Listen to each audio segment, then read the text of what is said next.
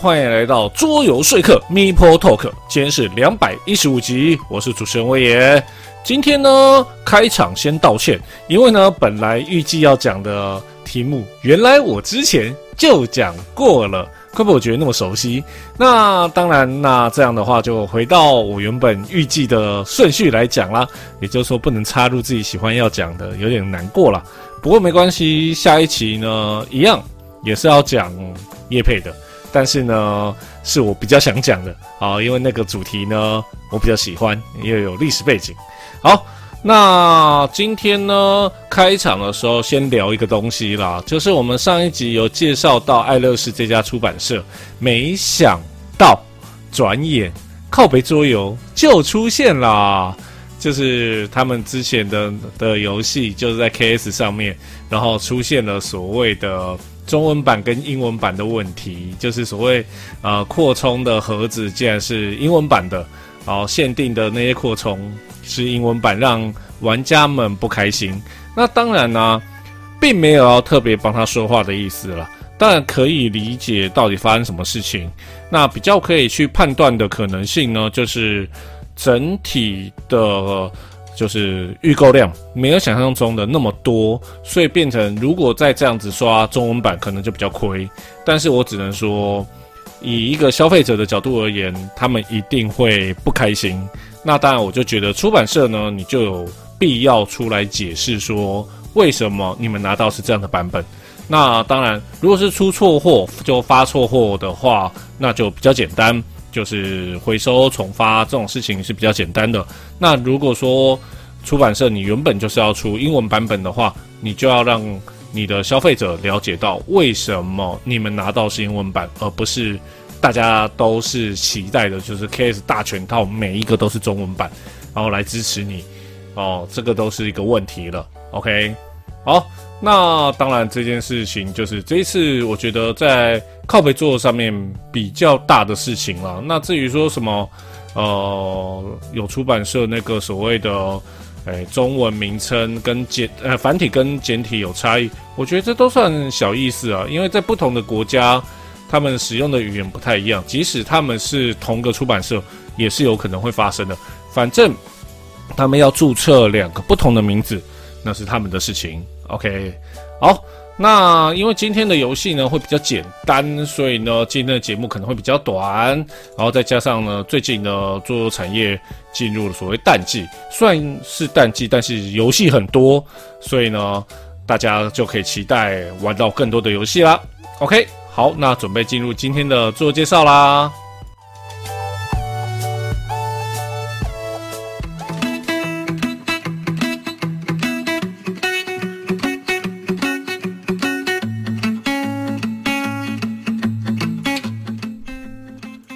Winner Winner Chicken Dinner，这个呢，所有玩过所谓大逃杀吃鸡游戏的玩家都很熟悉这句话。尤其呢，你玩过那个绝地求生的话，当你看到这句话的时候，你就是一个成就感爆棚的话。那当然，这句话的来源出自哪里呢？它是在电影《决胜二十一点钟》的一段台词。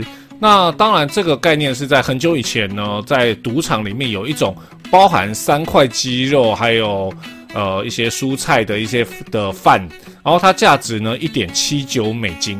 那每一次呢，那个赢的赢赌局的标准回馈大概就是两块钱美金。所以呢，你赢一次的时候就有足够的钱呢去买一份鸡肉饭来吃啦。所以呢，这个 Winner Winner Chicken Dinner 呢，如果翻译成中文就是大吉大利，今晚吃鸡。OK，那就是大家今天俗称的吃鸡啦。那今天要介绍的游戏呢，就是类似吃鸡类型的游戏。那今天要介绍的游戏呢，就是这个咻咻蹦蹦啦。那这个游戏呢，哦，先讲作者，作者呢是奥罗，台湾做设计师。那他今天的作品呢，就是这个咻咻蹦蹦。好，那再来来讲一下这个游戏呢。这游戏呢，咻咻蹦蹦呢，哦，它呢，哎，忽然中断了一下。好，在发生什么事情呢？没有，因为发现它的。年份跟我所记的有点差异，它是二零二二年的游戏，然后呢，游戏人数二到六人，然后游戏时间呢是十到二十分钟，建议年龄是十岁以上。好，以上呢都没有足够的玩家投票数据在 B G 上面都没有。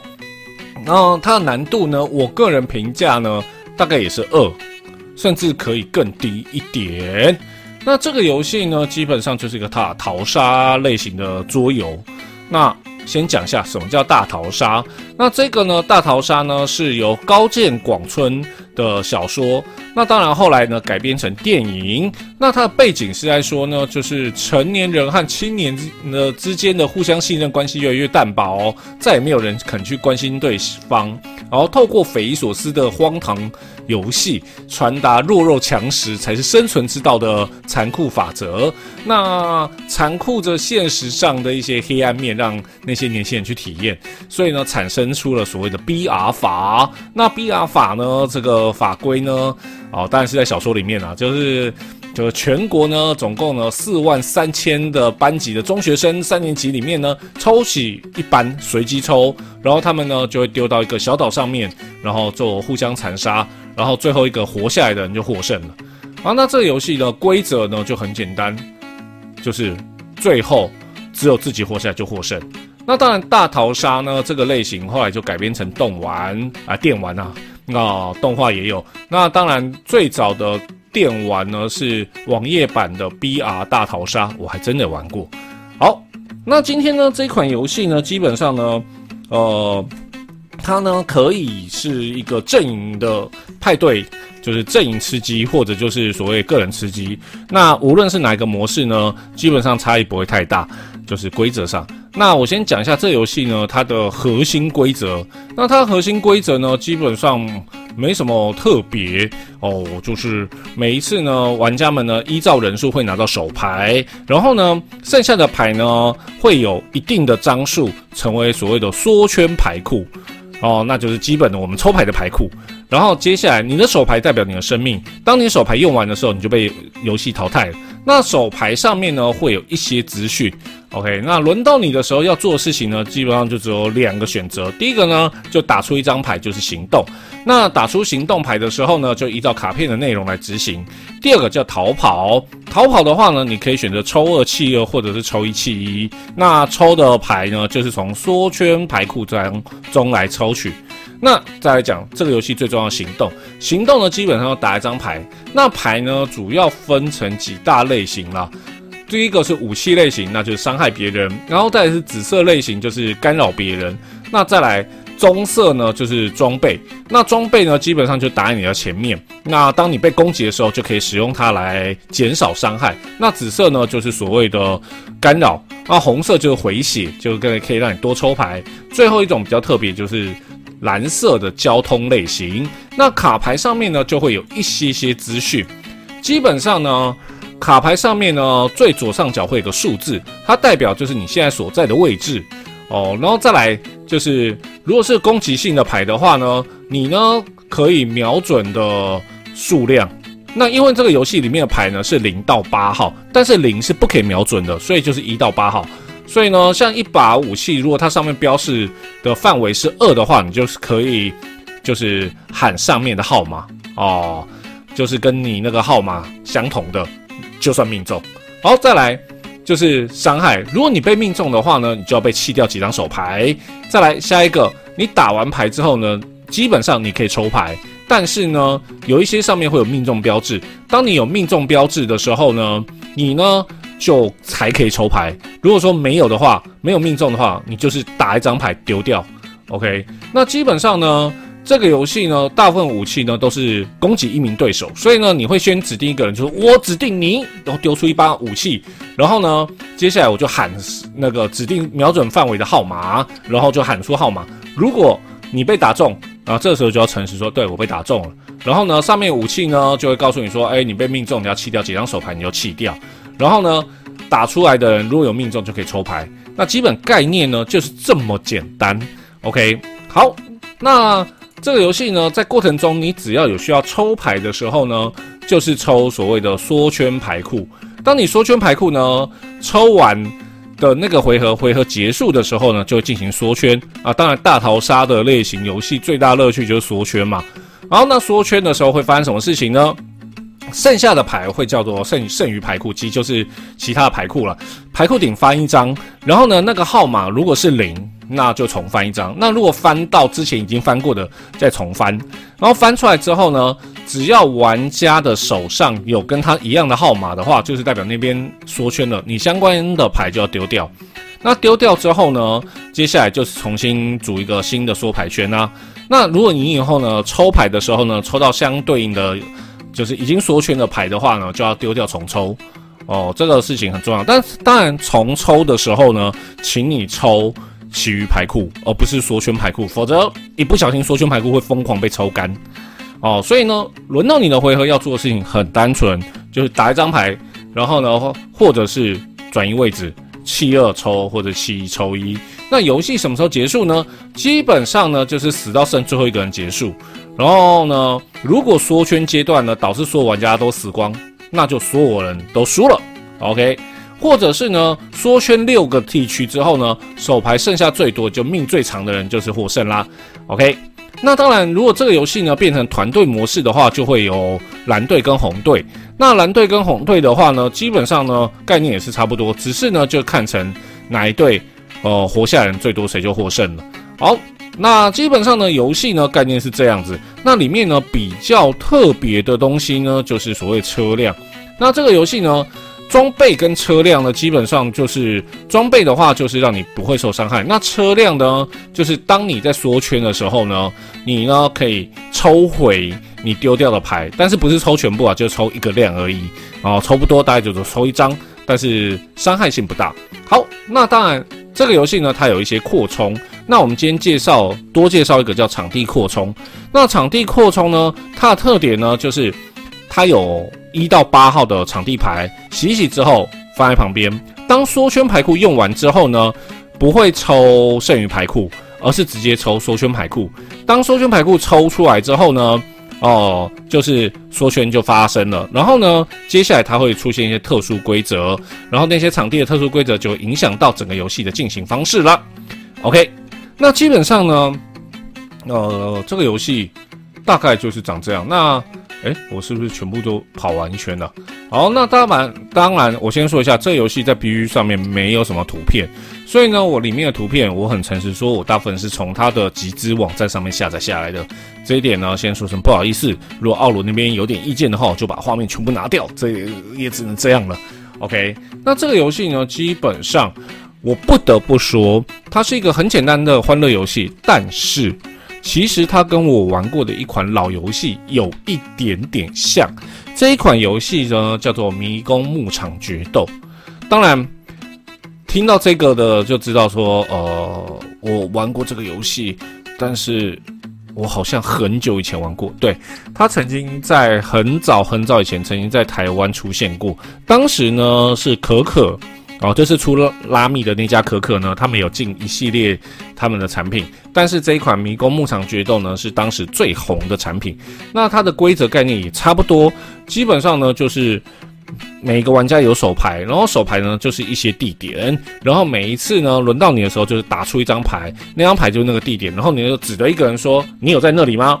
哦，当然，哦，你有在牧场吗？然后呢，对方如果手上有牧场就要丢掉。那如果他没有的话，全场就知道你手上有牧场。那当然，轮到你，你也可以选择不打出一张牌去指定攻击别人，你也可以去换牌。OK，到这边呢，大家就会觉得这游戏非常的像，因为呢，它也是类似吃鸡类型游戏，因为它是打到最后一个人结束。不过呢，这个游戏呢，在卡片的变化和丰富度上面呢，比迷宫牧场决斗呢更加丰富。虽然迷宫牧场决斗在某些地点会有一些效果，但是呢，在这个游戏中呢，它不是用地点，它全部的牌都是功能。那当然，这样的话，游戏呢变化性就比较多，而且呢，它的体验感会比较接近吃鸡，那就比较适合很多人欢乐的游玩啦。OK，好，没错，这游戏就这么简单。今天要介绍的游戏就这么简单。那当然，今天呢这款游戏呢也感谢奥罗工作室啊推荐一盒这一盒游戏给我们。那当然，他们在一开始在集之前呢，在设计还有在试跑的时候呢，也算是花了很多力气，在全台湾各地然后办试玩游戏，然后才成功集资，然后也成功集资出来，让大家呢有机会可以玩到这款游戏。所以呢。来帮这游戏做个简单的总结了。如果你喜欢吃鸡游戏，你喜欢众人大家可以一起玩的欢乐游戏，然后不在意玩家淘汰的话，这一款咻咻蹦蹦不要错过哦。好，今天的游戏介绍就是这么简单，希望你会喜欢。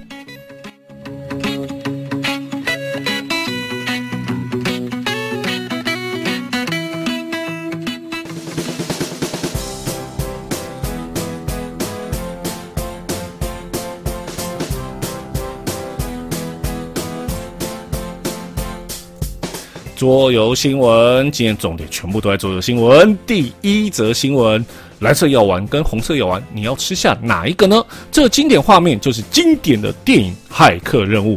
这部一九九九年推出就受到高度赞扬的科幻片呢，于二零零三年推出了第二部跟第三部，堪称《骇客任务》三部曲的神作。那至于二零二一年推出的那个，我们就不讨论哈。那这部强大的 IP 呢，推出过许多电玩，如今呢也要推出桌游了。那这一款呢，就是《骇客任务传奇》哦，是一款牌组建构游戏。就是什么叫牌组建构？就是像《黄宇争霸》，不过呢，呃，照我看到它的画面呢，比较像是之前很早以前出过的漫漫威传奇啦。不过详细的游戏机制呢，还没有公布。但可以确定的事情，这一款。骇客任务传奇呢，将在二零二三年第二季度发布，所以呢，有兴趣的不要错过哦。第二则新闻，《深夜少女》是一部讲述人类少女呢误闯到另外一个世界，并且呢，在其中的贪污服务客人，并且呢成长哦的故事。那今天呢要介绍的游戏呢，玩家也是进一间饭店，而且呢，这家饭店呢是介于冥界与天堂之间。而来居住的客人，通通不是简单的人物，通通都是像是一些传奇生物，或者是一些神啊、灵啊那些的。那这些特殊的客人呢，要努力满足他们的需求，否则他们可是会拆房子的啊！真的是拆房子哦。那这一款呢，海尔顿宫呢，玩家扮演就是饭店老板，每一回合呢，玩家都会有新的客人入住，然后呢，要。招聘可以伺候他们的服务人员，努力让客人感到开心。嗯，然后可能服务生就会被吓跑了。反正服务生吓跑了，就用赚来的钱再找新的啦。哈哈哈，这是一个灌老感版的游戏啊。那不过呢，如果由那些客人不高兴的话，就会开始移除饭店的住址标记啦。那如果全部住址标记呢被移除的玩家呢，就会被淘汰啦。那最后一个活下来的玩家就获胜了。那这是一个恶搞意味十足的双人游戏，对，它是一个两人游戏，将于二零二三年的年中推出啦。好，第三则新闻，僵尸主题真的是非常好用的背景，因为呢，里面可以包含像是生存啊，啊，探讨人性啊，啊，团队合作，甚至是彼此的背叛。那今天的 Kida 的新闻呢，讲的就是这一款 Just Run。哦，因为太简单了，所以不想翻译了。那玩家的的背景呢，就是在那种僵尸末日爆发的情况下，要生存下来的游戏。这游戏是一个二到六人，九十到一百二十分钟，然后十四加十四岁以上。但是它的难度呢，评价是中测哦。但是所谓的评价是他们自己认为哦，这个游戏大概是中测以下的游戏啊，就简单。那它的难度就是二哦。我看到难度二我就傻眼，中测应该二点五吧？OK。那游戏呢，主要分成两个阶段。第一个阶段呢，是要在僵尸危机刚刚爆发的时候呢，玩家们要尽快的找到各种物资，武装自己，并且保存，可以那个确保自己可以生存。那第二个阶段呢，玩家则是要在探索前进跟僵尸攻击的压力下，想办法活下去，在最后成功搭上直升机逃出升天。那游戏呢是由卡片驱动跟版图放置为主，那有合作跟竞争两种模式，以及六种剧本。那这个游戏呢现在在 Case 上面集资，然后呢游戏是五四块美金。那集资的时间呢是到十一月十八号，所以有兴趣的可以去参加。那当然它里面呢还有所谓的所谓零售商的一些方案呐，或者是你可以订更多的游戏。然后还有一些特殊的，那当然，如果最高最高可以定到两百五十块钱美金哦，那这种东西就一堆。当然有兴趣的话，哦哦对，还有我我会讲这个重点，重点是这款游戏送全球，哇，这个听到就很开心啦。OK，好，那第三则新闻就是 Just Run 了，僵尸游戏在 K 上面集资，集资时间到十一月十八，所以不要错过哦。好，今天的三则新闻呢，第一则就是骇客任务的桌游哦要出来了，在二零二三年第二季度。然后呢，第二款呢是一个恶搞的双人游戏，在二零二三年推出呢。这款游戏呢就是《海尔顿宫》。第三个 Just Run 开始集资，十一月十八号，五十四块美金，全球都可以送哦。OK，以上三则新闻，希望你会喜欢。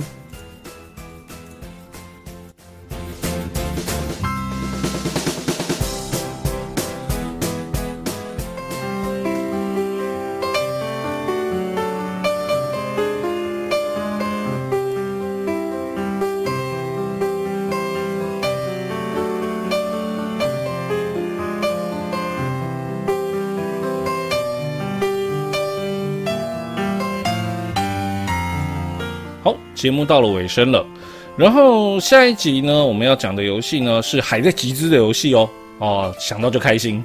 也就是说啊，图片资讯会很少哦，我要找的资讯真的不容易找。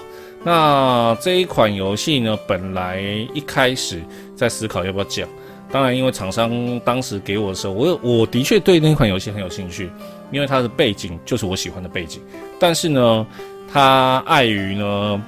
它是战争游戏，但是呢，当我看过、体验过之后，确认一件事情，它是一个包着战争游戏的 party game，我就说好，我可以讲，因为呢，它不是血淋淋的战争游戏，它是一个欢乐游戏。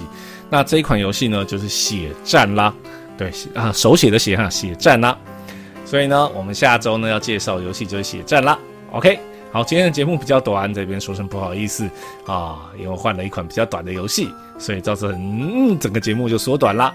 没关系，下一集会好好讲。好，那我们做个尾声啦。如果你喜欢做说客 m i l Talk 广播，可以上 YouTube、p a c k e s 搜寻做说客，并且订阅收听。也欢迎到 Facebook 做说客粉丝页按赞或表达你对我们的心情建议。当然，Apple p a c k e s 的也可以给我们留言回应哦。我主持人威爷。我们下次见，拜拜。